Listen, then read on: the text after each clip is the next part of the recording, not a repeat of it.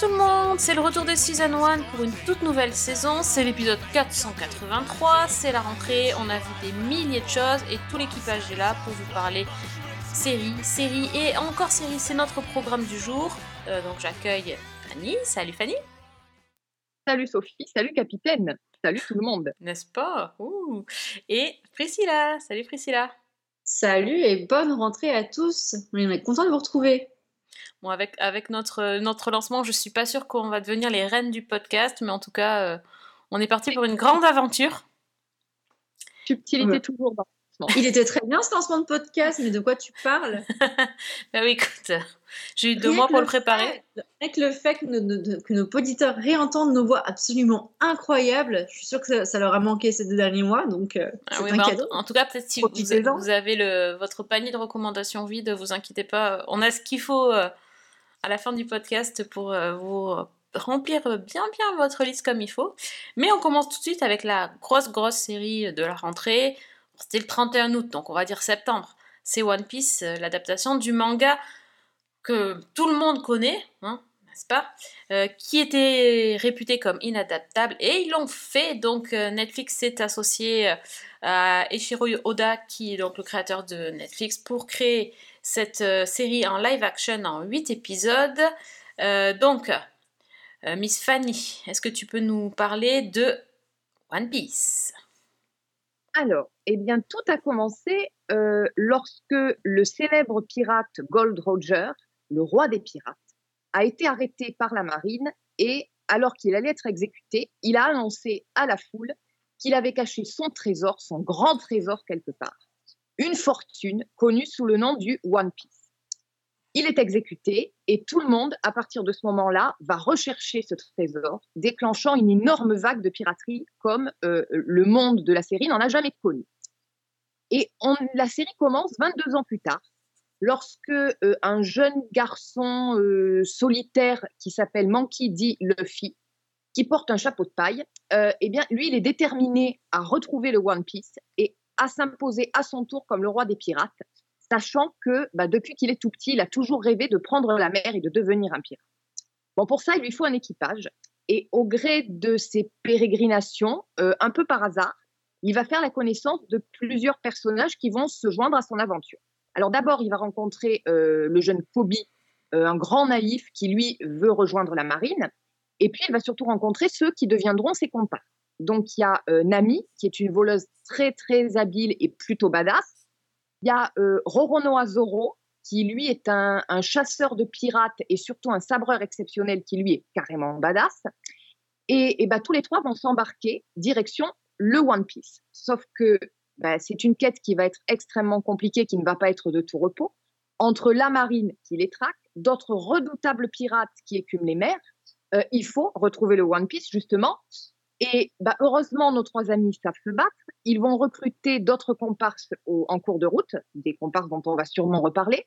Mhm. Et puis, le, quand même un avantage, c'est que quand il était petit, il a mangé un étrange fruit, un fruit du démon, qui l'a transformé en espèce d'homme caoutchouc.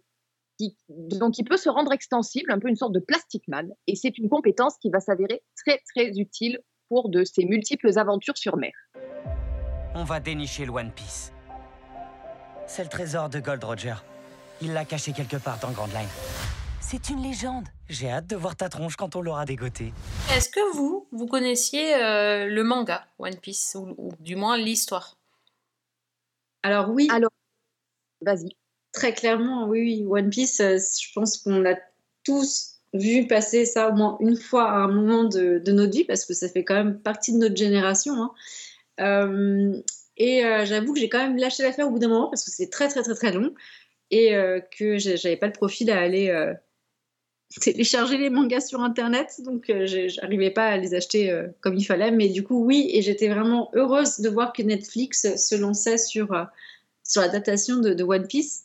Et c'est une très très bonne adaptation. Bon, avec un petit budget de 138 millions de dollars, mais c'est au moins ce qu'il fallait mettre pour avoir quelque chose qui tenait la route. Alors, moi, je connaissais One Piece de nom, Je connaissais l'essentiel de l'histoire. Je Mm. pense que j'ai dû voir quelques planches du manga, peut-être un épisode de l'anime, mais euh, franchement, je connais juste la base. C'est-à-dire, euh, excusez la comparaison, mais un petit peu comme tu dirais quelqu'un qui connaît les trois mousquetaires, il sait que D'Artagnan va monter à Paris, qu'il va rencontrer des mousquetaires et qui vont essayer de sauver les, les Royal Fest d'Anne d'Autriche, quoi. Et point barre. Donc, c'était même une, une sorte de découverte. Et très clairement, de ce que j'avais vu du manga, j'avais un petit peu peur qu'on soit sur quelque chose qui vire facilement au grotesque. Mm. Euh, J'étais, euh, j'y suis vraiment allée sur la pointe des pieds et le résultat, pour le coup, m'a complètement bluffé. C'est-à-dire que j'ai tout de suite plongé dans l'atmosphère, je me suis tout de suite attachée au personnage, j'ai tout de suite aimé le style euh, visuel, j'ai trouvé en fait que ça rendait très bien ce que j'avais pu lire, moi qui en connais très peu, et que en même temps ça, faisait justice au manga à l'écran, de façon crédible, de façon crédible et de façon pas du tout ridicule pour le coup. Oui. Oui, oui. Après, c'est une adaptation, donc euh, évidemment, euh, déjà en amont, euh, les fans ont tremblé. Les fans ont tremblé avant, pendant et après. Je pense de toute façon, comme euh, One Piece, c'est quand même un, chef-d'œuvre du manga, donc euh, c'était un peu tendu d'adapter quelque chose comme ça. Euh, D'autant plus que d'après ce que Fanny raconte avec cette histoire de, pardon, de fruits du démon, c'est pas forcément facilement montrable à l'écran, un homme élastique. Et là, pour le coup, je trouve que c'est bien réussi. Euh, malgré toutes les critiques que j'ai pu voir sur les effets spéciaux, moi je trouve que justement le, côté élastique de, de Luffy est bien fait. Et, euh, donc, euh, qui dit adaptation dit bien sûr euh, des différences, euh, notamment sur la longueur. C'est euh, la série an- animée sur Netflix, 8 épisodes, euh, est vraiment extrêmement rythmée, euh, il n'y a pas de temps mort, et, euh, et du coup ça compresse évidemment tous les tomes de, de, de One Piece. hein. Vous savez peut-être qu'il y en a quand même plus de 100, 106 à, à l'heure actuelle. Euh, le, le temps que, que Luffy euh, rencontre tout son équipage, ça prend environ euh, 20 tomes du manga. Là, on Mm. est sur euh, à peu près euh, la moitié, au quatrième, cinquième épisode, on a un, on a un équipage complet. Donc c'est sûr qu'il fallait, euh, il fallait avancer euh, assez rapidement pour pas, pour pas perdre le public euh, et qu'on est vraiment sur, qu'on soit pardon, sur une série d'action. Donc euh, il y a de l'action, de l'action et encore beaucoup d'action.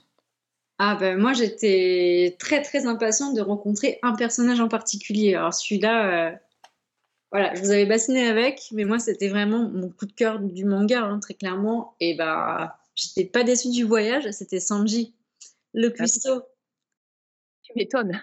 Ah bah oui oui, alors ce personnage de Sanji, il est vraiment incroyable parce que je sais pas, il, il a un charme, il a un charisme et euh, le euh, le créateur, donc Eshito Oda, euh, Eshiro Oda, pardon, lui voulait que ce soit un Français. Et donc, je pense qu'on a dû se retrouver là-dessus, la bouffe, la France, Mhm. voilà, bon, bref.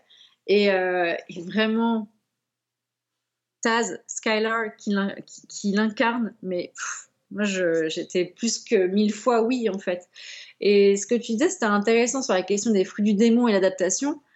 Bah, moi, j'ai trouvé très, très belle. Et justement, le côté aussi qui était euh, un peu. euh, Peut-être pouvait faire un peu peur parce que c'est vrai qu'on a peur du grotesque. Parce que les dessins sont quand même pas forcément toujours très, très élégants. C'est un style qui est très, très particulier dans le manga. Donc on pouvait se dire que la série, elle serait peut-être brouillon. Très clairement. Et c'est pas du tout ce qui est arrivé. Donc euh, les questions des adaptations sont, sont réussies. Euh, euh, tous les effets visuels, moi je les ai trouvés plutôt très cohérents et je me suis pas ennuyée. Enfin vraiment, même la musique est bien. Les voix des acteurs sont incroyables. Les, têtes des acteurs, ils ont fait un casting qui est vraiment juste parfait. Et c'est comme, par exemple, dans, les films d'Harry Potter, c'est-à-dire que ce qu'on pouvait voir visuellement ou ce qu'on pouvait s'imaginer des personnages est ultra bien en- retranscrit dans le casting qu'il y a eu. Et il n'y a pas de faute euh, de, il a pas de faute de narration, il n'y a, a pas de faute de jeu, il n'y a pas de faute d'intention des acteurs. Donc c'est vraiment le mot masterpiece, on peut le lancer. Et pour en avoir parlé avec des amis qui, eux, ont fait la queue pendant des heures pour avoir le tome 100, qui était un tome doré, pour vous dire, Ah oui, hein, le vraiment, collector, oui. vraiment des gros fans hardcore. euh, ils ont vraiment été emballés par le produit. Et pourtant, ils sont critiques parce que c'est vraiment des super fans. Donc, euh, c'est euh, vraiment c'est une très très belle réussite de la part de Netflix. C'est intéressant ce que tu dis parce que pour quelqu'un qui, comme moi, entre plus ou moins pour la première fois dans cette histoire, hein, euh, on a quand même un univers qui aurait pu être extrêmement compliqué, qui est plutôt détaillé à l'écran, Mm. euh, parce qu'il y a tout le contexte de cette aventure-là, parce que l'aventure en elle-même, finalement, c'est un classique, c'est quelque chose d'assez basique en Mm. termes de d'histoire. Et je trouve qu'ils ont réussi, sur le plan visuel et sur le plan narratif, à vraiment créer quelque chose euh, de façon très fluide et sans perdre. Enfin, on, on sent qu'il y a un très vaste univers euh, qui, qui ne demande qu'à être approfondi. Et en même temps, ça passe crème. C'est-à-dire qu'à aucun moment, tu- à aucun moment, euh, on se perd dans des détails. Et je pense que c'est aussi parce que ça s'appuie sur plein d'archétypes qui sont très bien faits. Et donc, l'introduction dans cet univers pour quelqu'un qui, comme moi, n'y connaît pas grand-chose, c'est une vraie réussite aussi. Ouais. Ou après, Eiichiro Oda, c'est quand même quelqu'un qui, a le sens, euh, qui a le sens du détail, qui est un perfectionniste né. Donc déjà de base, son histoire à lui, elle a l'air complexe, peut-être à cause de la galerie de personnages qui est vraiment extrêmement étendue. Et euh, il y a le, il y a l'équipage principal, mais il y a tous les autres personnages autour. Et alors ça, pour les amener, ça ressemble plutôt à un vaudeville qu'autre chose. Euh, mais il a déjà cette pédagogie de base en fait qu'il a quand il écrit euh, les, euh, les mangas qui facilite le travail après peut-être de réécriture derrière pour des scénaristes sur une adaptation TV. Et puis, il n'a pas été non plus euh, trop trop loin du, du projet. Il a quand même participé aussi, et puis il a vérifié, il a validé le, truc. Donc, Il a, si il a même participé au casting de, de l'acteur qui joue Luffy. Exactement. Donc, c'était quelqu'un qui était investi, et, et pour le coup, euh, j'ai trouvé ça euh, très très bien. Et vu la pression qu'il a, lui, au Japon, et puis même dans le monde entier avec ses publications, le fait qu'il il dorme 4 heures par nuit depuis plus de 20 ans, ce type, genre vraiment, Hmm. euh, il va, je pense qu'il va y laisser sa peau, mais lui, c'est vraiment l'œuvre de sa vie. Donc, je pense qu'il aurait juste absolument pas pu euh, laisser place à l'erreur. Donc, vraiment bra- bravo. Et j'ai aussi eu un deuxième coup de cœur. Est-ce que je peux vous dire qui c'est? Est-ce qu'il a deux sabres? Trois sabres. Non, il n'a pas de sabre. Non. Non. il a même un bras en moins. Il est roux, j'avais raison. Et ouais, c'est Shanks. Mais bien sûr. Eh ben, il est, ah, il est tellement bien. Et vraiment, Peter Gadio, mais merci quoi, merci de l'avoir pris cet acteur. Bon, maintenant que tu me dis pas que c'est le requin, ça va. Il n'y a rien de- Non, non, non, euh, non, non. Non, pour les sabres, c'est plutôt moi qui ai eu un coup de cœur, là, pour le personnage. Ah, moi aussi. Hein. Ah ouais. Ah ouais. Honnêtement, euh, Coup de foot pour Zoro, Ouais. bébé. coup de foot pour Zoro. Bah, tu sais, moi petite, j'étais déjà amoureuse de Zoro. Dee Williams, le vrai. Donc là, euh, j'ai envie de te dire, euh, on continue. Hein. Ah non, On très, très, continue. très, très, très bien. Mais en tout cas, vraiment, tous- tous les personnages sont, sont géniaux. Et puis, on va quand même aussi euh, rendre, euh, rendre honneur à Monkey D. Luffy euh, avec Ignacy Goodboy. Vraiment, pff, oh là là. Goodboy, il est incroyable. La il a vraiment la incroyable, ouais. du envie de parler, de tirer sur ses joues, même si pour voir dans la vraie vie, ça sont vraiment élastique. Tellement il est incroyable. Non, il est, il est vraiment. Ouais, il, il rend ce côté, il a le côté attachant, le côté un peu, Enfant. un peu naïf, voilà. euh, oui, très enfant en fait, très enfantin. euh. et finalement, il arrive à embarquer tout le monde. ouais, c'est, c'est chouette. Euh, moi, j'ai eu un peu peur au début quand même sur les, les personnages des, des méchants, Oui, Oui. des vrais méchants méchants, donc des pirates méchants. Euh, je me suis dit, oh là là, c'est quoi ce truc Euh, Bon. Parce que c'est vrai qu'ils sont quand même extrêmement euh, caricaturaux et euh, peut-être euh, moins réussis au niveau effets spéciaux, je trouve. Et parfois, ça fait un peu déguisement, quoi, surtout sur Ah, certains. c'est exactement ça. C'est exactement aussi l'ambiance que tu as dans les mangas. Donc mais voilà, coup, mais oui. encore sur de la dentelle, mais ils sont volontairement avec des traits très grossis et des particularités physiques extraordinaires. Parce que quand même, la plupart, bah oui, soit c'est des, des espèces un peu bizarres, soit ils ont mangé un fruit du démon, soit, enfin voilà, donc ils... Mais ouais, mais si, si un jour tu as la curiosité de te lancer dans quelques mangas, dans quelques tomes, tu verras que euh, le style est extrêmement brouillon, tu as des traits qui sont parfois très grossiers et ça peut être vraiment déroutant. Moi, j'ai eu un petit peu de mal au début avec ce style-là. Tu vois, contrairement à des trucs comme Naruto où euh, Oui, c'est voilà, plus plus ouais. propre. euh, c'est voilà, Euh, vraiment, il y, y a une patte particulière sur One Piece. Et les méchants, ils ont quand même sacrément, euh, sacrément de, de charisme quand même. Oui, et bah après, ça m'a un petit peu euh, quand même rappelé les méchants dans Batman, quoi. Oui, Le Ah, pingouin, le le, Joker. Euh, Mr. Freeze, bon, on en est là. Moi, j'ai adoré euh, le, le Baggy le clown, j'ai adoré. hein. Ouais, franchement, oui. Donc, euh, bon, on est d'accord qu'au bout de 8 épisodes, on, on nous dit qu'ils bon, ils sont toujours en train de partir. Ils n'ont pas beaucoup avancé, hein, ils sont toujours partis euh, à Grand Line. Euh, on a envie de voir la suite, ah tout à fait. clairement. clairement. Déjà, on veut voir Grand Line, hein, parce que visiblement, euh, peu d'élus ont, ont vu, et puis bon, on a envie de voir ce que va devenir ce- cet équipage assez, assez fun, assez hétéroclite aussi, mais qui, qui fonctionne finalement. C'est euh, c'est un peu comme dans les jeux de rôle, finalement, ils ont, ils ont trouvé un, un- un de chaque catégorie, et euh, les gens qui auraient jamais dû se rencontrer, mais qui finalement fonctionnent tous vers un but euh, unique, et ça, et ça marche, quoi. Donc, euh, ouais, c'était super sympa, moi j'ai trouvé. Franchement, c'était c'était très facile à regarder, c'était pas du tout prise de tête, c'était fun. Ça aussi, c'est qu'il y a très bon ensemble. Ouais, ouais, ouais. Il y a les bâtiments euh, derrière, effectivement, mais qui pour le coup sont pas dans, n'est pas dans quelque chose de sirupeux. Non. C'est clair. C'est surtout ce côté fun, ce côté euh, extrêmement pétillant que, que moi je retiens. C'est une série Ouais. qui donne la pêche, en fait. Bon, après, un petit peu moins avec l'histoire de Nami, quand même, qui est quand même un peu dure. Et il y a plein de, plein de petits faits aussi sociaux qui sont derrière et qui amènent une réflexion. Donc, ça aussi, ça ramène un public un peu plus adulte que uniquement du teenager. Mais effectivement, c'était plutôt, euh, plutôt euh, bubbly, quoi. C'est génial. des personnages qui effectivement est généralement assez lourd, mais il y a finalement ce qui domine, c'est cette idée d'amitié qui est en train de se forger. Oui, Et c'est, je trouve, qui est vraiment, euh, qui, qui donne vraiment tout le, le côté, euh, bah, comme je disais, pétillant, fun et, et sympa à la série.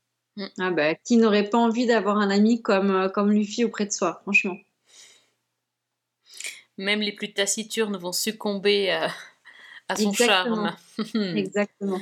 Bon, ben carton plein donc pour euh, Netflix de notre côté, en tout cas. Pour Netflix, n'importe quoi, pour One Piece de notre côté.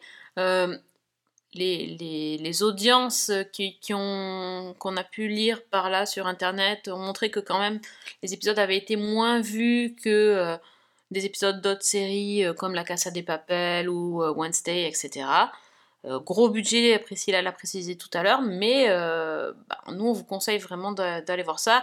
Et euh, à part Priscilla qui a l'air un peu plus au fait, enfin, qui, a lu, beaucoup plus de manga que nous, vous pouvez aussi aller voir sans connaître les personnages. Vous allez très facilement vous attacher à eux, donc on vous le conseille. Donc c'est sur Netflix et il y a 8 épisodes.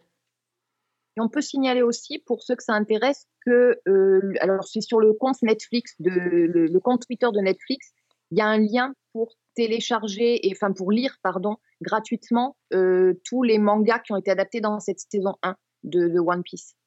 Je je sais pas si c'est les éditions euh, qui, les ont mis en ligne, mais en tout cas Netflix a relayé un lien où on peut lire tous les, mangas de One Piece qui ont été adaptés dans cette saison.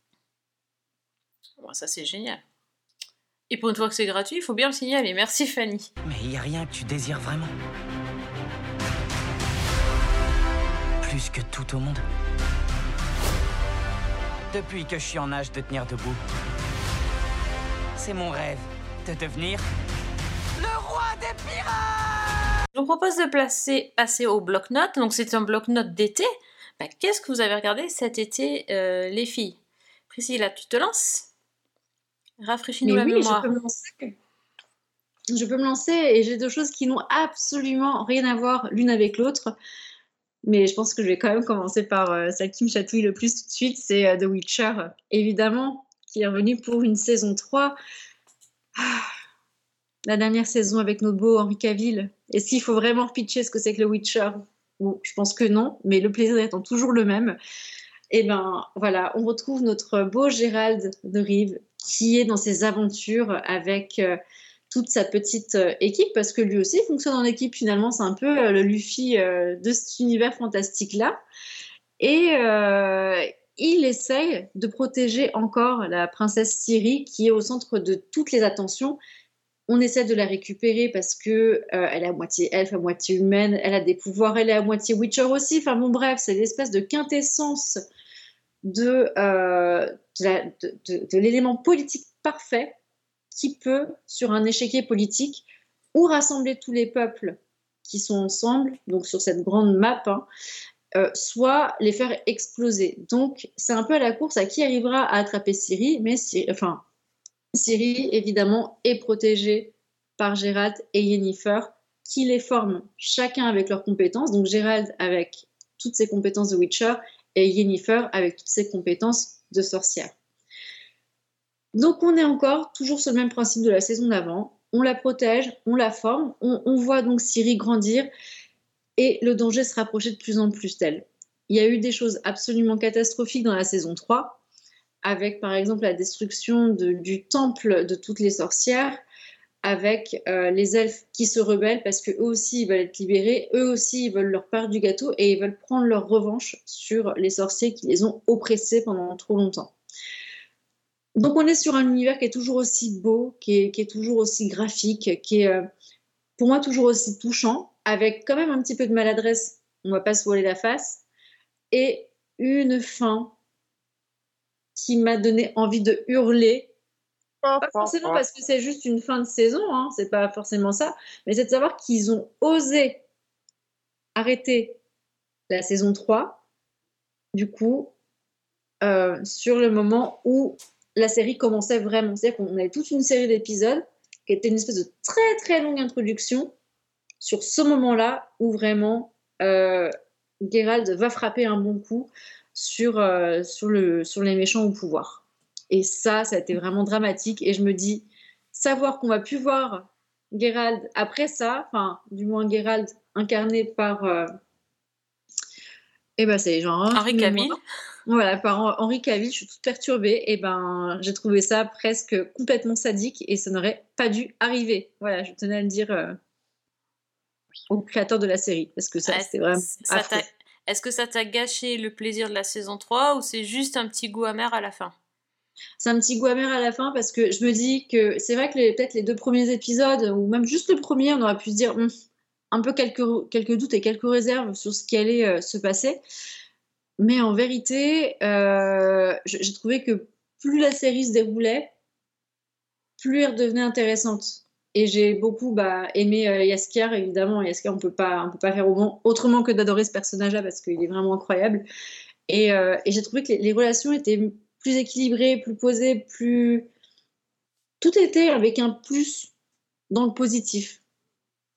Après, on aime ou on n'aime pas. Witcher, c'est vrai qu'il y a quand même des éléments qui sont pas, pas forcément les plus, euh, les, plus adroits en termes de, de, mise en scène, des fois en termes de jeu, des fois en termes d'effets spéciaux. Ça, on peut le, on, peut pas dire l'inverse parce que de toute façon, c'était aussi ce qu'on l'avait reproché sur les saisons 1 et 2. Mais vraiment, elle est montée, euh, montée tranquillement euh, en puissance, en narration, et j'étais vraiment très très contente de, ce, de cette saison-là, vraiment donc tu seras au rendez-vous pour la prochaine, euh, même s'il euh, n'y aura pas ton chouchou dedans. Bah oui, parce que j'ai quand même envie de savoir la suite, parce que j'ai pas lu les livres, et euh, franchement, flemme, très clairement. mais, mais vraiment, dire au revoir à Henri Cavill de cette façon-là, j'ai quand même versé ma petite larme. Bah, ça moi, ça m'a fait un peu l'effet d'un soufflet, en fait. C'est-à-dire que j'ai eu l'impression que toute cette saison 3, elle montait en puissance, jusqu'on va dire à l'avant-dernier épisode de la partie 2, que, mm. qui était épisode euh, essentiellement introspectif et qui, traînait un petit peu en longueur. Et puis, euh, ben, on a ce, on va dire, ce départ sur la pointe des pieds de, de Henri Cavill, où bah, moi, ça m'a fait l'effet de retomber comme un soufflet, en fait. Bah, il, part sur, euh, sur une belle bagarre quand même. Hein. Oui, mais enfin, je sais pas. Je trouvais que pour un personnage de ce niveau-là, c'était un petit peu, un petit peu décevant, quoi. Bah, c'est l'effet, voilà. C'est je pense que ce sentiment, enfin, on a certainement le même, c'est que vraiment, ça fait le très très longue introduction et au moment où tu dis, oh, je vais rentrer dans, dans le paragraphe 1 de ma dissertation, boum, et ben t'as plus d'encre dans le stylo. C'est un petit peu ça, oui. Et j'aime bien l'image du soufflet euh, que, que tu as choisi, Fanny. Euh, moi, quand j'ai vu la série, honnêtement, euh, le début de la saison, le soufflet, il était même pas au four. Il n'avait même pas commencé une seconde à gonfler, tellement je trouvais ça, euh, j'ai trouvé ça très très mou et ennuyeux.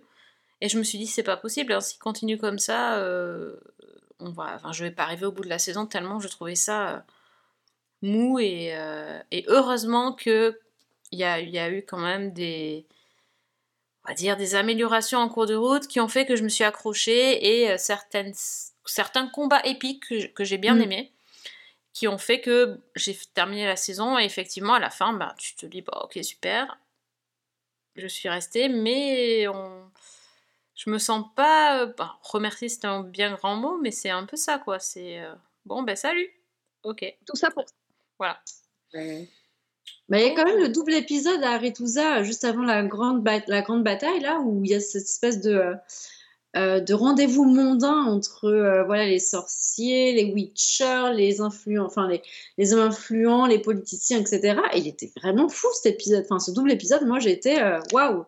ouais, c'était un peu la caution sexy du truc aussi tu sentais bien qu'il fallait faire un peu de Ah, mais c'était vraiment fin. Pour le coup, euh, j'aimais bien comment ils ont réuni tous ces univers avant euh, l'explosion de. Enfin, même pas l'explosion, on va dire, hein, disons-le, hein, la, la destruction euh, d'Aretusa hein, derrière. hein. C'était très beau. Ces deux épisodes-là étaient vraiment superbes. donc euh, bon c'était bilan quand même euh, en, en demi-teinte quoi Oui, c'est ça. Après, si on aime, si on aime bien le produit, on, on y trouve satisfaction. Mais euh, pareil, c'est pas la série transcendante euh, de l'été. Je pense pas. Voilà. Surtout, euh, même là, si on prend deux trucs un petit peu euh, vraiment fantastiques, chacun dans son style, avec par exemple euh, One Piece, dont on vient de parler, et The Witcher, bah, je mettrais quand même une pièce de plus sur One Piece. Mm, tout à fait One Piece quoi Clairement. Voilà, je mettrais un big One Piece là. que j'aime beaucoup, c'est la façon dont Netflix, le, le logo Netflix apparaît à l'écran au début des épisodes de Witcher. Mm. Dis qu'il faudrait faire ça pour toutes leurs séries un peu, euh, un peu particulières. Parce que ça, c'est vachement Mais c'est sympa. un côté fan, effectivement. C'est un côté méta, finalement. C'est Net- Tu sors du cadre Netflix, finalement. Mais Pardon, je m'étouffe, mais ils n'avaient pas fait ça sur euh, Wednesday aussi? Euh, oui, il me semble. Il, me semble, ça me- c'est en train de me revenir en flash, mais euh, il me semblait bien qu'ils avaient fait le même principe sur, euh, sur cette série-là. Je me souviens pas. Peut-être bien. Eh ben, Écoute, ça va être notre prochain jeu, c'est spotter Ouais, le- Cherche le logo. Cherche ça. Ok. La neutralité ne te vaudra pas une statue.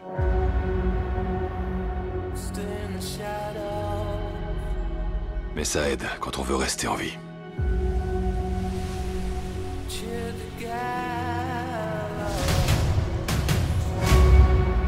Jamais je n'abandonnerai Siri. La neutralité a aussi des conséquences.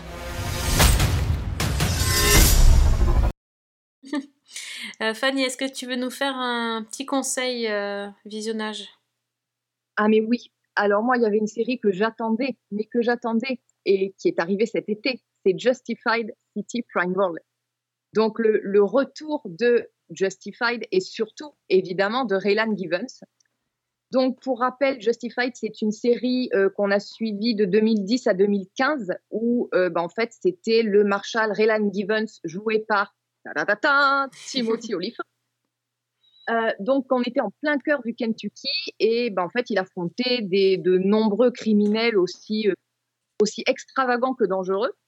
Et donc, bah, huit ans après la fin de la série, on nous sort Justified City Primeval, qui est une, une suite, on va dire, puisque on retrouve euh, euh, le marshal Raylan Givens, qui vit euh, maintenant à Miami, en Floride.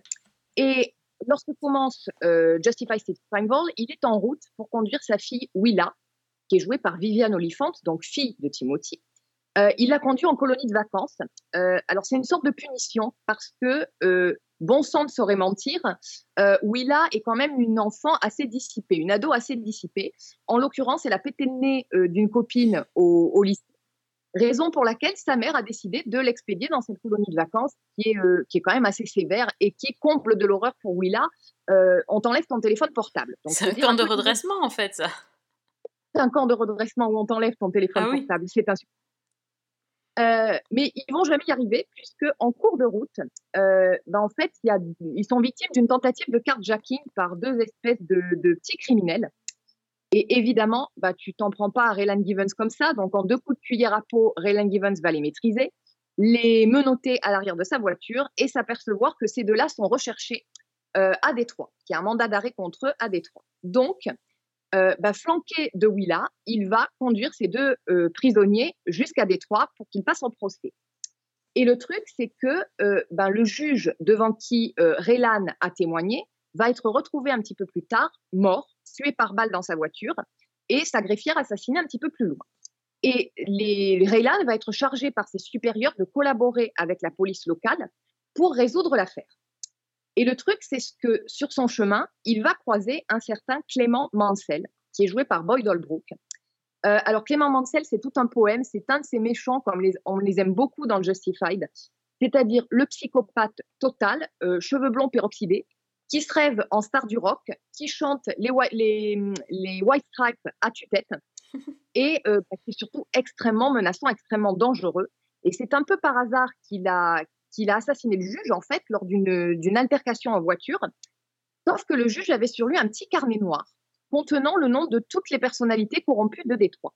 Et ni une ni deux, notre bon Clément Mansell va se mettre en tête de faire chanter ces personnalités euh, avec l'aide d'un complice et de sa petite amie, en laissant derrière lui une jolie petite traînée de cadavres, histoire de, bah, de faire la blague. Et donc, c'est sur ces traces-là que Raylan va se lancer. Alors, bon, j'ai dit, c'est une série que j'attendais avec énormément d'impatience, avec aussi bah, un petit peu, comme on disait, par rapport à l'adaptation de One Piece, c'est-à-dire un petit doute. Euh, J'avais très hâte de voir le retour de Raylan Givens sur les écrans. Et en même temps, euh, on sait que les revivals et les retours, c'est toujours un peu délicat. Euh, moi, j'avais en tête celui de Dexter, dont je me suis toujours pas remise. Donc voilà, j'avais quand même un gros doute. Euh, alors, sachant que euh, City Primeval, en fait, c'est basé sur un roman de Elmore Leonard, qui est le créateur du personnage de Raylan Givens, mais dans le livre City Primeval, le personnage de Raylan Givens n'apparaît pas.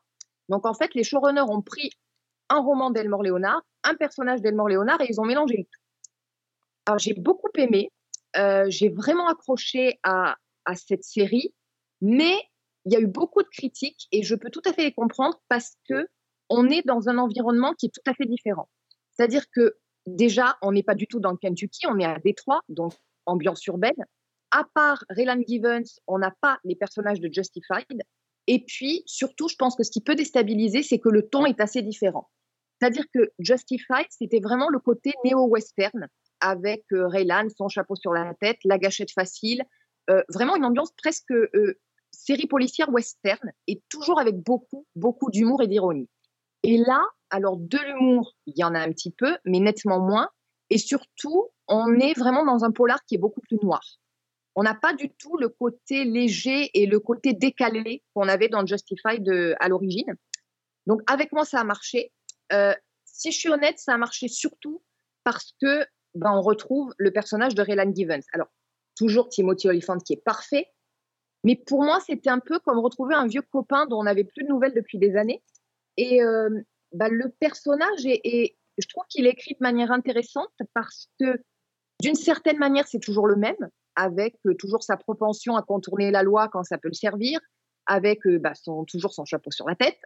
Euh, et en même temps, il y a une évolution dans le personnage. Alors déjà parce qu'on découvre dans les relations avec sa fille qui sont assez compliquées, parce que lui-même, on sent qu'il a mûri, il y a une certaine lassitude chez le personnage, donc c'est assez intéressant de voir ça. Euh, après, l'intrigue, elle, tient la route, elle est extrêmement complexe, extrêmement riche. Il y a beaucoup, beaucoup de choses. Il y a euh, bah, une tentative de- d'attentat à la voiture piégée. Il y, a, ce fameux petit carnet. Il y a énormément de personnages différents. Donc, il y a la petite amie de, Mansell. Il y a son vieux euh, complice propriétaire d'un bar miteux. Il y a une avocate à l'éthique un peu variable. Enfin, il y a énormément de choses. Si je suis honnête, euh, ça fonctionne, mais ça fonctionne nettement mieux quand il y a Raylan Givens au milieu. Et je pense que c'est vraiment la limite de la série.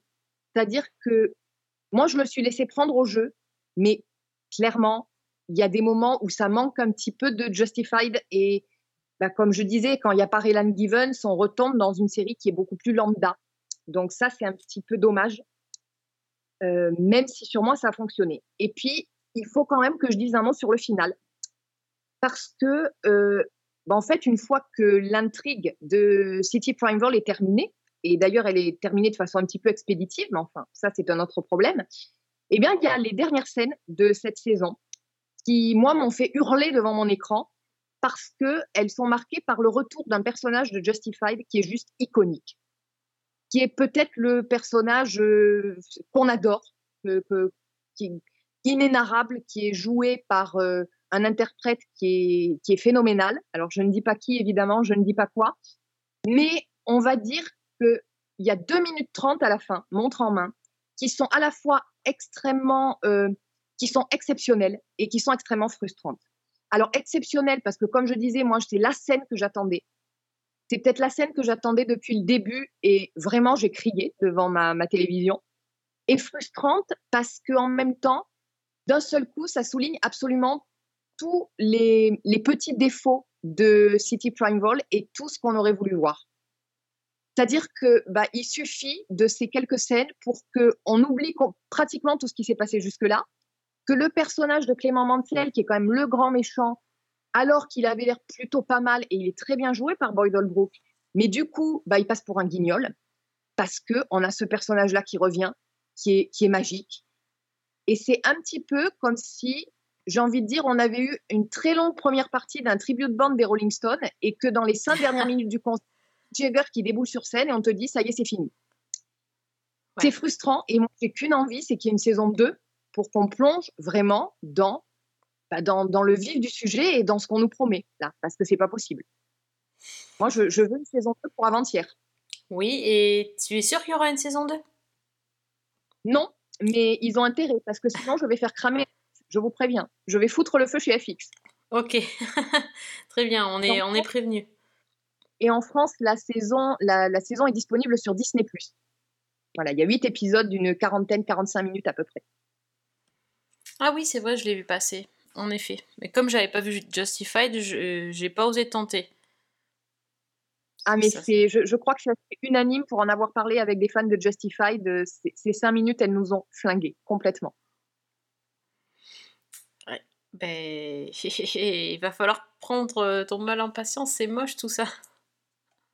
Alors, c'est d'autant plus proche que le, la personne qui joue le fameux personnage avait dit, peut-être j'ai lu une interview, peut-être deux jours avant le, la diffusion du dernier épisode, où elle disait que son personnage ne revenait pas. Malin.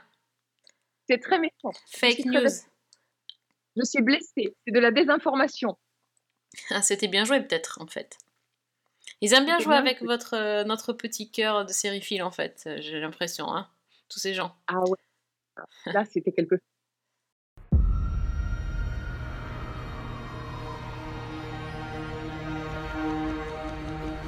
Now just listen to me. I'm Deputy U.S. Marshal Raylan Givens, and I'm offering salvation. Talk to me. Come on, face to face. I am not opening this door.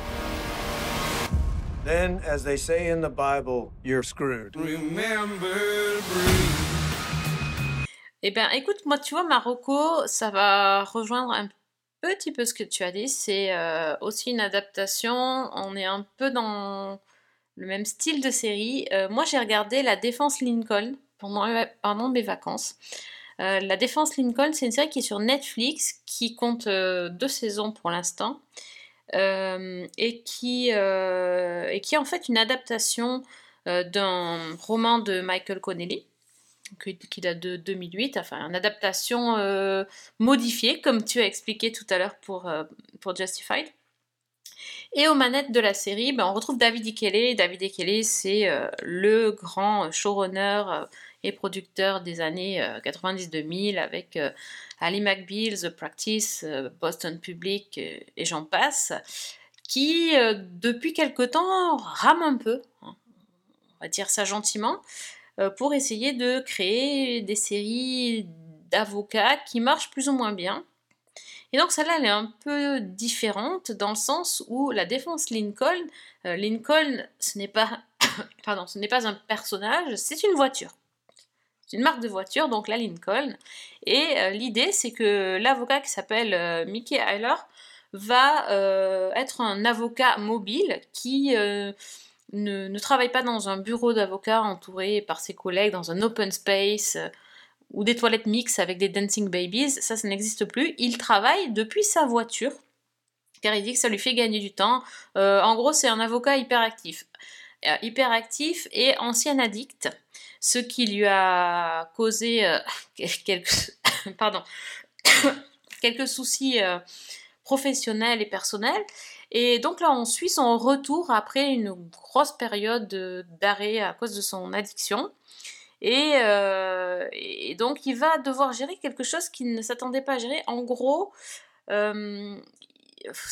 sans trop expliquer, il va se retrouver à gérer des affaires qui n'étaient pas les siennes, car son ancien ami avocat va disparaître et euh, lui léguer tout son business. Et donc, euh, Mikey, Mikey va devoir euh, prendre, en, en- prendre des affaires en cours, des affaires qui étaient déjà plus ou moins engagées devant les tribunaux, ou même déjà traitées, et essayer de poursuivre ou d'améliorer les choses.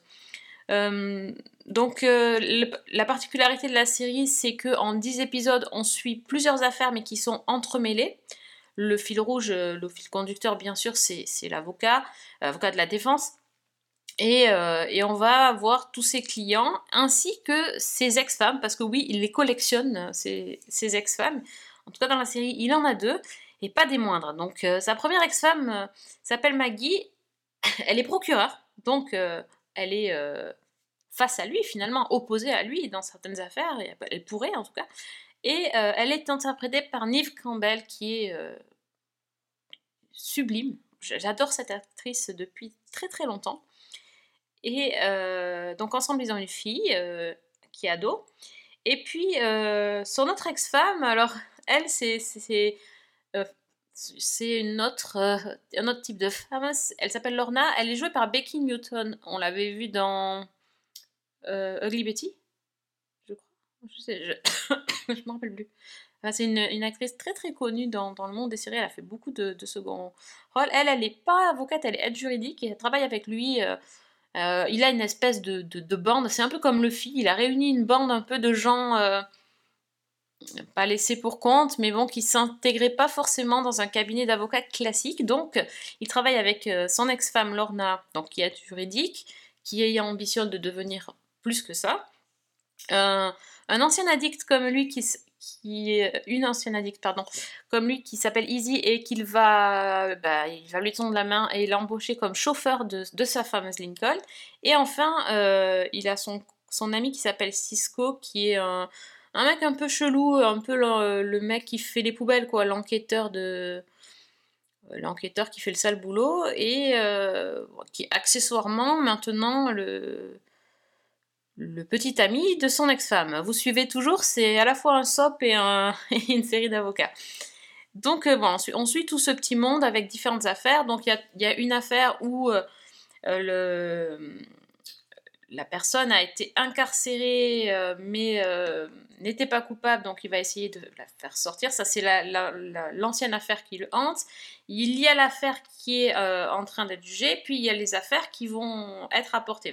Il, y a, beaucoup, il faut, bien suivre hein, parce qu'il y a plusieurs types de types d'affaires. Et l'acteur récurrent de cette saison 1, c'est Christopher Goran, euh, qui était euh, celui qui jouait le rôle principal de la série Jake euh, 2.0, qui lui, cette fois-ci, est accusé de meurtre. Et, euh, et là, on, vraiment, on va avoir euh, le, procès du début à la fin euh, de la sélection euh, du jury euh, au verdict euh, et même euh, après le verdict.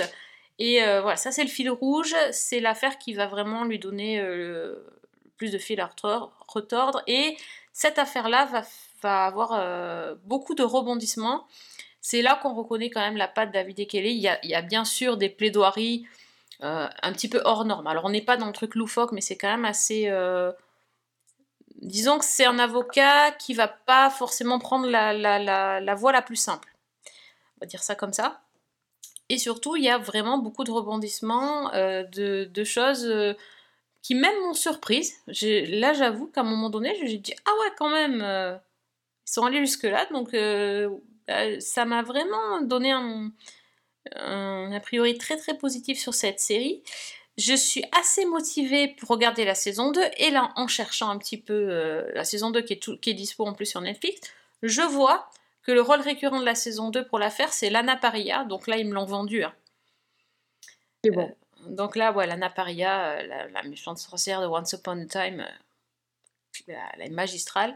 Donc euh, j'ai très très envie de voir la 2, qui apparemment est encore mieux. Et on attend une saison 3 pour 2024. Donc, euh, et j'attends la confirmation de Fanny que la saison 2 est bien.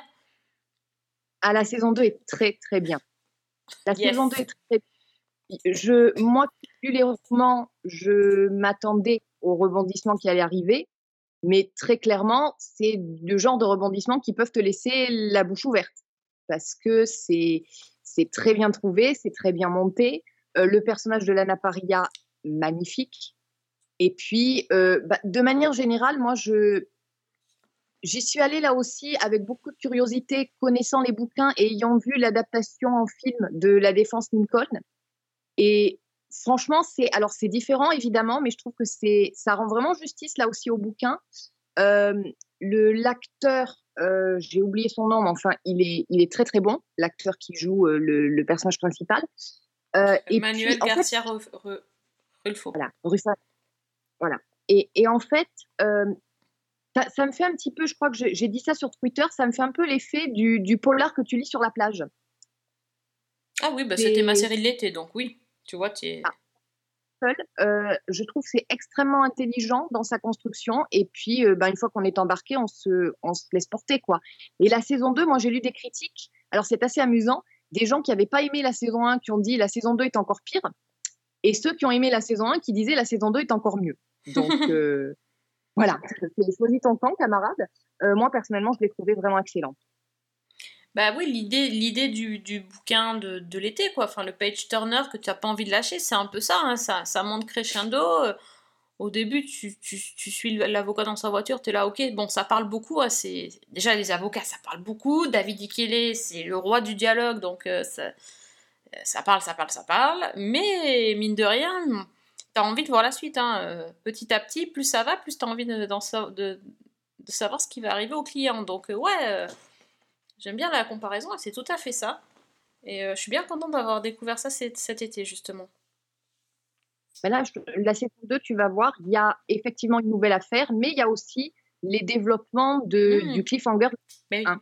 Mais oui. Forcément. Mhm, suspense. Donc voilà. Euh, la défense Lincoln ou euh, Lincoln Lawyer, euh, comment vous cherchez sur votre Netflix, en tout cas, euh, donc c'est c'est recommandé, c'est facile à trouver et c'est très sympa à voir. Donc euh, je vous recommande vivement. Il y a une chose dont je suis sûr. La clé du succès, c'est d'avoir assez d'élan. Pendant un procès, avant de gagner, on doit agir comme un gagnant. Et si ça marche pas? Eh ben, il faut le faire jusqu'à ce que ça marche. Euh, Priscilla, est-ce que tu as une deuxième reco? Oui, et je viens d'y, je viens d'y penser parce que je me suis dit, mais pourquoi ça m'est pas revenu? En fait, j'ai quand même réussi à regarder des choses cet été et ça m'a bien touchée. Et c'était la saison 2 de Heartstopper qui est sortie au mois d'août aussi. Bien. Et oui, le retour de cette série qui a fait euh, grand bruit euh, quand euh, elle est arrivée sur Netflix l'année dernière, mais un grand bruit positif parce que c'était quand même drôlement mignon. Et là, on retrouve euh, la suite de l'adaptation euh, du coup de, ce livre graphique euh, sur euh, huit épisodes qui sont sur des formats qui sont courts, de 30 à 40 minutes.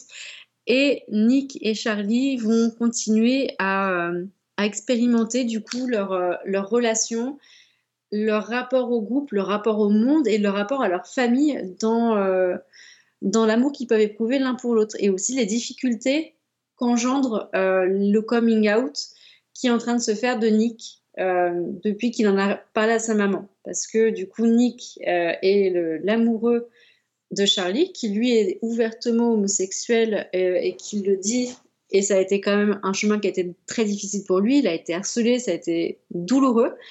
Mais de son expérience à lui, il a réussi à accompagner celui qui, au fur et à mesure des épisodes de la saison 1, va devenir son crush, puis son amoureux, Nick, qui commence à s'ouvrir, en parle à sa maman. Et la saison 2, ça va être du coup comment euh, cette relation naissante et, toute jolie va euh, pouvoir se développer avec la pression des pères et aussi des objectifs qui sont quand même plutôt sympas. C'est leur voyage scolaire à Paris et on va retrouver encore toute la ribambelle de leurs copains qui, sont euh, un peu un, peu dans la confidence. Des fois, il y a des copains qui sont quand même moins sympas. Il y a des clans qui qui se défont. Donc, on est vraiment sur, sur du teen drama, euh, de la teen romance et de tout ce qui est en teen quelque chose. Donc c'est relativement frais, toujours bon enfant et euh, on, va euh, encore une fois prendre un vrai plaisir et on peut dire encore une fois cocorico et bah on a le droit d'être un petit peu mis à l'honneur avec les belles rues de Paris et de voir aussi ce, retour-là de comment voilà des petits Britanniques explore Paris comme si c'était une carte au trésor euh, géante et c'était absolument, absolument adorable. C'était une saison qui était attendue, qui a beaucoup plu euh, aux fans déjà de la saison 1. Donc pareil, encore une fois, Netflix a bien fait son travail et euh, a proposé quelque chose de qualité sur la saison 2 de Heartstopper. Donc si vous avez envie de mettre un petit peu de paillettes, et si vous l'avez surtout loupé la saison 1 de Heartstopper, s'il vous plaît, rattrapez-la et enchaînez-la absolument avec la saison 2. Euh, c'est quelque chose de vraiment feel good pour la rentrée. Et Dieu sait si on en a besoin parce que toutes les rentrées ne sont pas forcément les plus agréables. Donc ça, en top liste pour une reprise réussie. Et j'ajouterais que les romans graphiques sont superbes, donc euh, si vous avez envie de les découvrir, euh, n'hésitez pas, c'est des petits bonbons. Exactement. J'ai une énorme tendresse pour cette série. Euh, parce que bah, déjà la saison 2 euh, m'a encore plus touchée parce que je trouvais qu'il développait beaucoup plus les personnages secondaires et, et j'ai beaucoup aimé la façon dont c'est une série qui j'allais dire qui, qui explore les différentes manières de, de se sentir, les différentes manières d'aimer avec beaucoup de douceur. On est radicalement dans un registre différent de euh, Sex Education, par exemple, on est dans quelque chose qui est extrêmement sentimental, qui est doux, qui est tendre. Et je trouve que c'est une série importante aussi. Il y a une, réflexion à un moment donné des deux profs euh, pendant le voyage à Paris où ils disent que euh, bah, eux auraient aimé pouvoir vivre une relation comme celle de, de Nick et Charlie. Et je me faisais la réflexion que cette série, c'est peut-être le genre de série qu'on aurait aimé avoir euh, il y a quelques années pour les, les gens qui n'avaient pas vraiment de, de modèle ou d'image auquel s'identifier, qui se sentaient pas normal, et que d'une certaine manière, de voir ces personnages-là qui s'aiment, qui font face à des difficultés, mais qui rencontrent aussi beaucoup de bienveillance et beaucoup de compréhension, euh, je trouve que ça met du baume au cœur. J'espère que ça restera un peu une série marquante pour euh, une, une, génération, parce que c'est c'est beau. Je trouve que c'est juste beau en fait cette série. J'ai un copain Ouais, on en est parfaitement conscient. Laisse-moi gagner pour une fois Allez J'ai pas envie de garder ça pour moi. J'ai pas trouvé le bon moment. Moi, alors j'ai pas lu. Est-ce que euh, l'une d'entre vous a lu les romans graphiques ou pas du tout?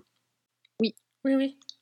Est-ce que, euh, du coup, bah, la, saison 2 euh, bah, appelle d'une saison 3 nécessairement. Euh, et où est-ce qu'on s'en est arrêté à peu près par rapport euh, au roman graphique Et est-ce qu'il y aura d'autres romans graphiques Heartstopper qui vont sortir? Ou est-ce que la série, euh, est, enfin, la série écrite est terminée?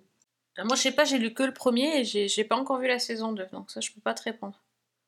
Alors moi, je suis en cours de lecture des romans graphiques. Et moi, ce qui me marque surtout, c'est qu'il y a... Les romans graphiques sont essentiellement centrés sur Dick et Charlie et il y a vraiment tout un univers qui se crée à l'écran qui est beaucoup plus large dans les thématiques abordées, dans les personnages. Et donc, pour moi, c'est assez différent, c'est assez complémentaire en fait. Donc là, si euh, par rapport à ce que tu as lu euh, et par rapport à là où s'en arrêtait la série, est-ce qu'on arrivait à la fin d'un livre ou est-ce qu'on est au milieu de quelque chose dans les romans graphiques, par exemple? Est-ce que tu as réussi à retrouver des marqueurs euh, nets sur, sur les arcs narratifs? Dans la relation de, Charlie et Nick, oui. Et pour le reste, bah non, puisque c'est ça appartient totalement à l'univers de la série. Ok, donc c'est vraiment des rajouts euh, de Netflix, du coup. Enfin, des créateurs de la série. Mais en l'occurrence, c'est l'auteur de, des romans graphiques qui écrit les scénarios. Ah, ok. Après, tu, Génial. re- tu retrouves la même patte graphique, tu sais, les, les feuilles, le... Oui. enfin, c'est c'est dans le, dans le roman en fait. Tout ce que tu vois un peu imprimé à l'écran, c'est aussi sur les, les feuilles de papier. Nick et Charlie Ah, petit moment gay. Génial. Continuez. Euh, Fanny, est-ce que tu as une autre reco? Euh, oui, alors carrément. Bah écoute, on va rester dans l'adaptation des romans par roman, puisque là aussi on a pris pas mal de liberté. Mm. Cet été est arrivée la saison 2 de Good Omens. Donc, euh, on avait eu la saison 1 qui était basée sur un roman de Neil Gaiman et Terry Pratchett. Donc, en gros, c'était l'histoire d'un archange euh, et d'un démon qui s'associaient euh, pour empêcher l'apocalypse avec la naissance de l'Antéchrist et son chien maléfique nommé Toutou. Donc ça, ça vous donnait déjà un petit peu l'idée de, sachant qu'on a déjà Neil Gaiman aux commandes, donc euh, on a un petit peu une idée du, ton complètement foutraque du machin. Et donc, on a une saison 2, sachant que l'histoire, elle, en littérature, s'est arrêtée au bout du livre 1, mais que Neil Gaiman avait déjà une idée assez nette de ce qu'il voulait faire. Il en avait parlé avec Terry Pratchett, puis Terry Pratchett est décédé. Donc, euh, bah, ils avaient quand même une idée de ce qu'ils voulaient faire ensuite. Et donc, arrive sur Amazon Prime euh, Good Omens saison 2. Alors déjà, un petit mot du casting. On a quand même euh, dans les personnages principaux l'ange Aziraphale qui est joué par Michael Sheen. Et puis le démon Crowley ben, qui est joué par David Tennant. Donc ça déjà, c'est bon, c'est vendu. Et on va nous ajouter dans cette saison 2, euh, il était déjà dans la saison 1, mais là il a un rôle plus important, l'archange Gabriel qui est joué par John Hamm. Voilà, donc là déjà c'est vendu. Euh, donc l'histoire euh, bah, finit l'apocalypse de, de la première saison. Euh, cette fois, on a une action qui est beaucoup plus resserrée dans le temps et dans l'espace. Et alors après la saison 1, on va dire que l'ange Aziraphale est tricard avec le paradis et que le démon Crowley est tricard avec l'enfer. Euh, en gros, en enfer, on a décidé de mettre sa tête à prix et, ça se passe pas très bien pour lui. Euh, Aziraphale, il a repris sa petite librairie dans une rue de Londres, euh, une petite rue commerçante avec euh, un bar, avec à côté un disquaire, une disquaire qui est en train de faire faillite parce que plus personne n'achète de disques. Heureusement pour elle, c'est Aziraphale qui lui loue la boutique, donc généralement il lui fait cadeau de loyer. On n'est pas un ange pour rien. Et tout se passe bien. Et puis un beau jour, voilà que frappe à la porte de la librairie l'archange Gabriel, qui est complètement nu et qui n'a pas perdu seulement ses vêtements, il a aussi perdu la mémoire. C'est-à-dire qu'il est complètement amnésique, il ne sait plus qui il est, il ne sait plus comment il s'appelle, il ne sait pas ce qu'il fait là. Euh, et donc, eh bien, notre bon Aziraphale va recueillir euh, Gabriel, essayer de comprendre ce qui lui arrive. Et en même temps, euh, bah, Crowley est contacté par l'enfer, on lui annonce que Gabriel a disparu et que, tout le monde essaie de le retrouver. Et, et en enfer, on ne cherche pas à le retrouver pour lui parler de la Genèse, si vous voyez ce que je veux dire. On, aimerait bien euh, euh, lui régler son sort. Et Crowley va aller voir Aziraphale, découvrir qu'il protège l'ange Gabriel et, et décider de l'aider à eh ben, le sauver de, des gens qui le poursuivent en enfer comme au paradis.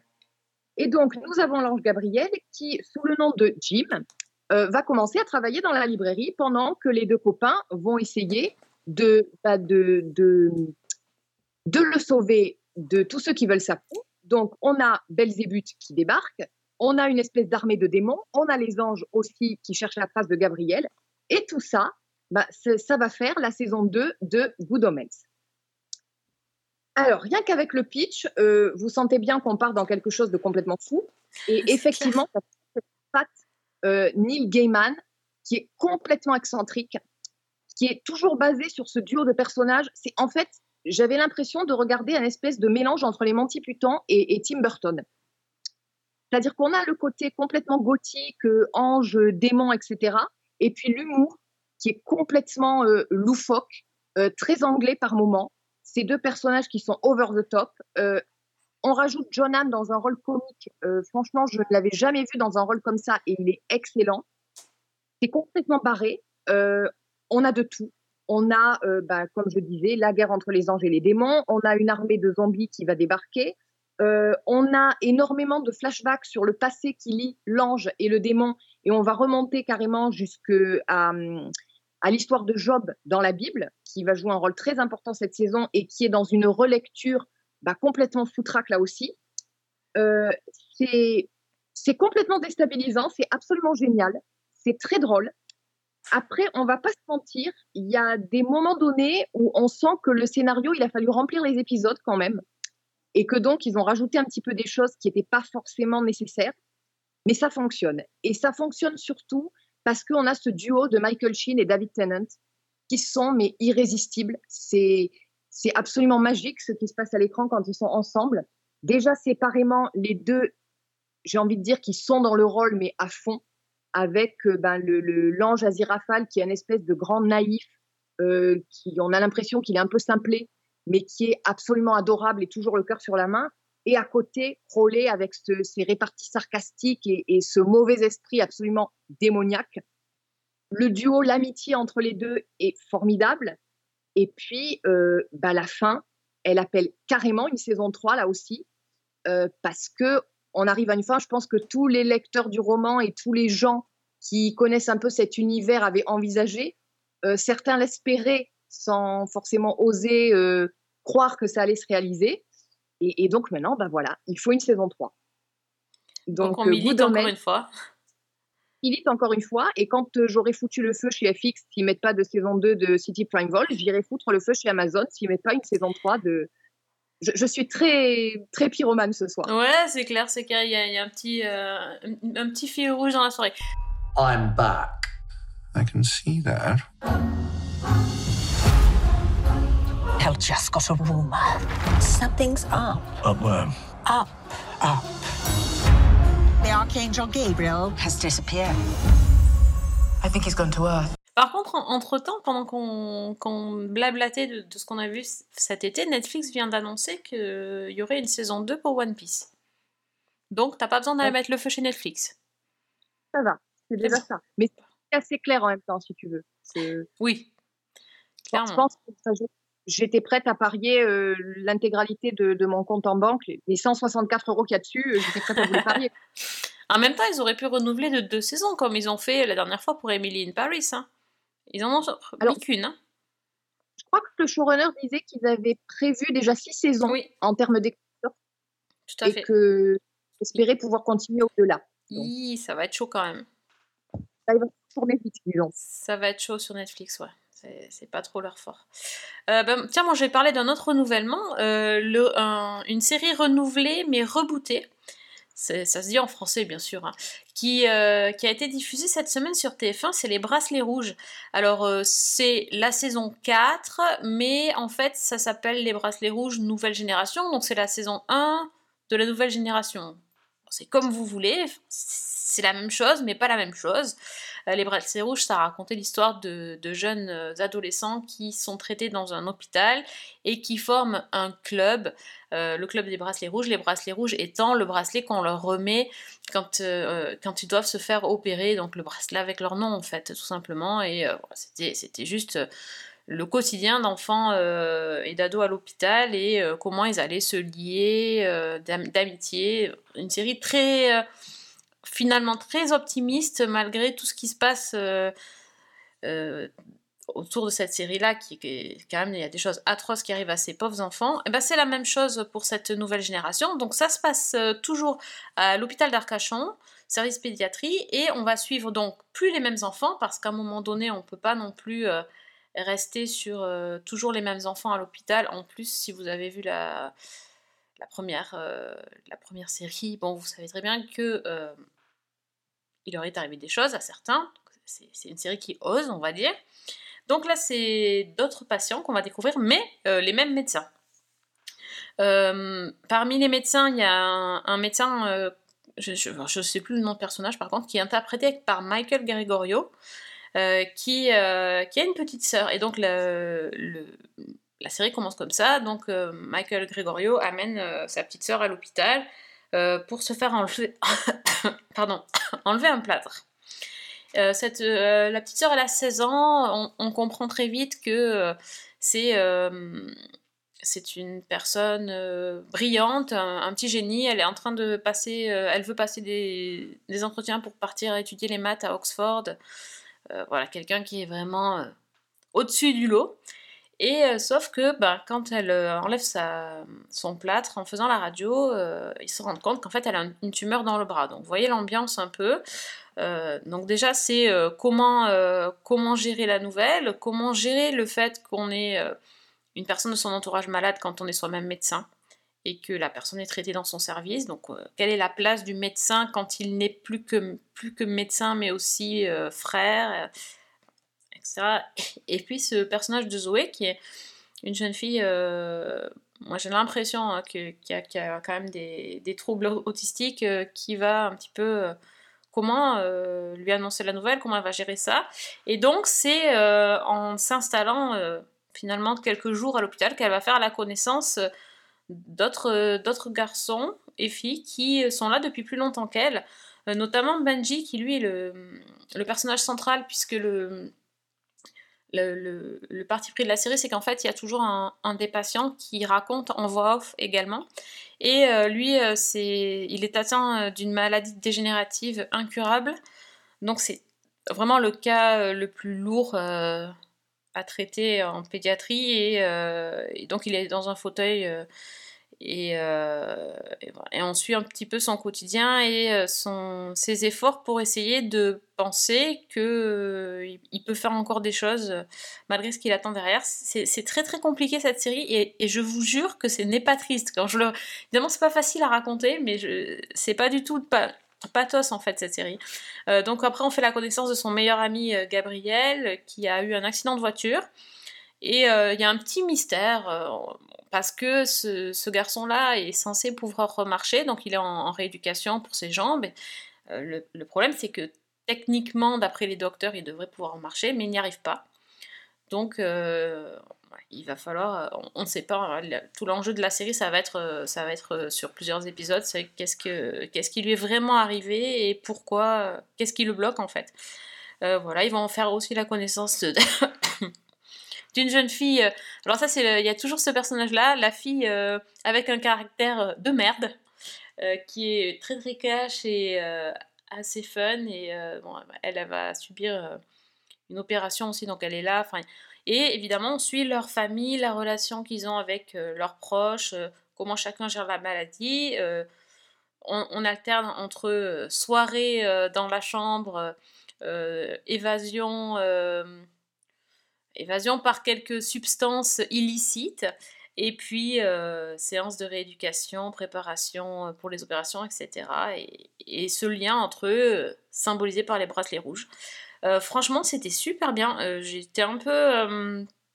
J'attendais de voir parce que c'est vrai qu'au bout de trois saisons de la, de la première sé- série, euh, on s'attache aux personnages, on a, on a l'habitude de, les voir et de les suivre. Et là, c'est vraiment un, renouvellement complet. Euh, voilà, il y, a y a un petit mystère, j'ai oublié de dire. Il y a, un enfant qui arrive euh, pour un accident de surf et on ne sait pas trop qui il est. il y a un petit mystère sur ça aussi. Donc on a envie de savoir, on a envie de voir s'ils vont s'en sortir. On n'a qu'une envie, c'est qu'ils s'en sortent évidemment. Mais euh, à tout moment, on sait que ça peut basculer parce que c'est une série qui parle quand même de, de la vie et, malheureusement de la mort aussi. Donc euh, c'est une série très juste avec des, des acteurs vraiment toujours euh, un casting incroyable, des, des jeunes acteurs vraiment vraiment jeunes. certains ont fait quelques apparitions. il y en a certains qui ont joué dans des petites séries avant, mais euh, la plupart sont quand même euh, inconnus. Et par contre, dans, dans les rôles des parents, des, des soignants, on a des, des acteurs, on va dire, plus confirmés, qui, mais qui, eux, ne se mettent pas en avant. hein. C'est vraiment les, les adolescents, les, qui sont euh, les, personnages les plus importants de la série. Donc une série délicate, avec une jolie bande-son à chaque fois, et, et une vraie façon de parler de la maladie différente de ce qu'on peut voir habituellement dans les séries médicales. C'est plutôt en douceur et, euh, et finalement en légèreté, alors que le sujet est extrêmement lourd. Donc voilà, je vous conseille de, voir ça. Donc ça s'appelle euh, Les Bracelets Rouges Nouvelle Génération et c'est sur TF1. Et c'est passé, euh, je crois que c'était lundi soir. Voilà. Un je sais pas, c'est un peu magie cette série qui arrive quand même à traiter de choses très lourdes. Sur le papier, tu te dis que ça va être écrasant. Et en fait, ils arrivent vraiment à traiter ça, comme tu disais, avec une légèreté. Et il y a des moments qui sont euh, extrêmement sympathiques, même. Et, et tu te demandes comment ils arrivent à faire ça, quoi. Oui, oui, oui, il y a des moments fun en fait. C'est ça. Oui, je, je, je, je trouve que c'est vraiment euh, une série sur le fil. T'a- T'arrives jamais à. Tu tombes jamais dans l'extrême, c'est toujours très très délicat. C'est c'est- c'est du. C'est c'est de l'orfèvrerie, je trouve. Mm, ouais. Voilà. Moi j'ai plombé l'ambiance, c'est très bien, mais euh, non, vraiment, euh, je vous assure, c'est c'est pas plombant normalement quand on regarde. euh, ça donne même envie de sourire.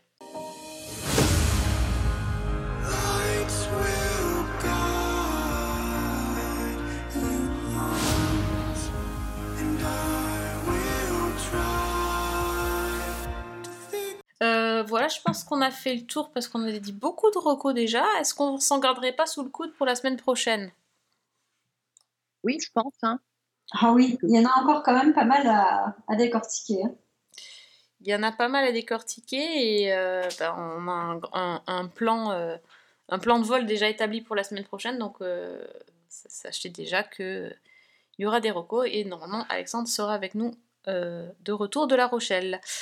Euh, donc, euh, mais merci les filles, euh, merci d'avoir partagé avec nous vos, vos trouvailles, vos découvertes et votre enthousiasme pour la série One Piece.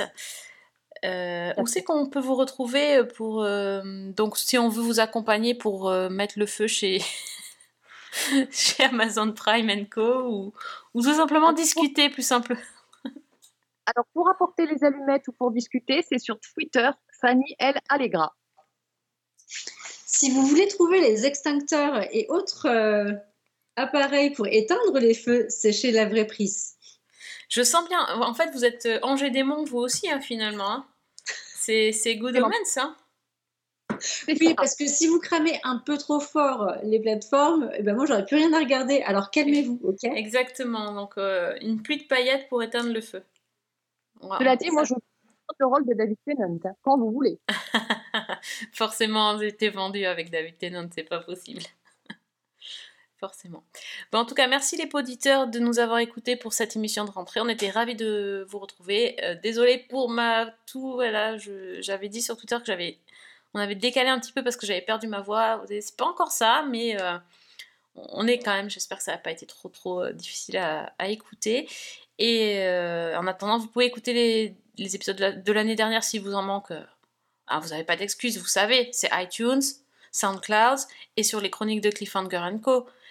Et Spotify aussi d'ailleurs, hein, donc euh, pas d'excuses. Et on se donne rendez-vous donc euh, très vite pour un nouveau numéro de Season 1. Bonne semaine Et bonne série